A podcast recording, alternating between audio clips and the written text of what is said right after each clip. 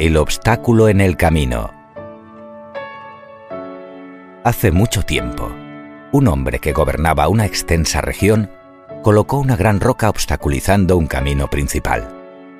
Se escondió y miró para ver si alguien quitaba la enorme piedra. Muchos pasaron simplemente rodeándola.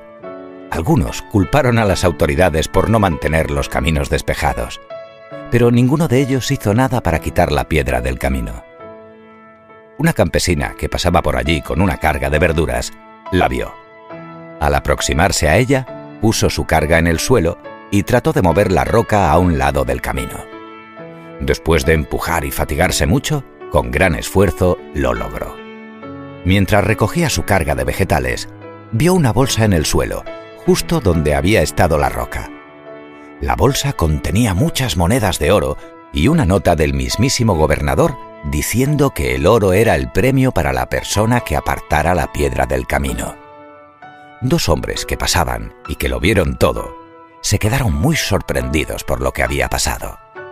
La mujer no tanto, solo sonrió mientras se guardaba su recompensa. Ella ya sabía que cada piedra en el camino puede estar disfrazando una gran oportunidad. Que para lograr la experiencia hay que afrontar los retos de la vida que solo los valientes saben que cada obstáculo te hace más fuerte y que hay que tropezar y volver a levantarse para ser el auténtico dueño de tu destino. Colorín colorado, este cuento se ha acabado.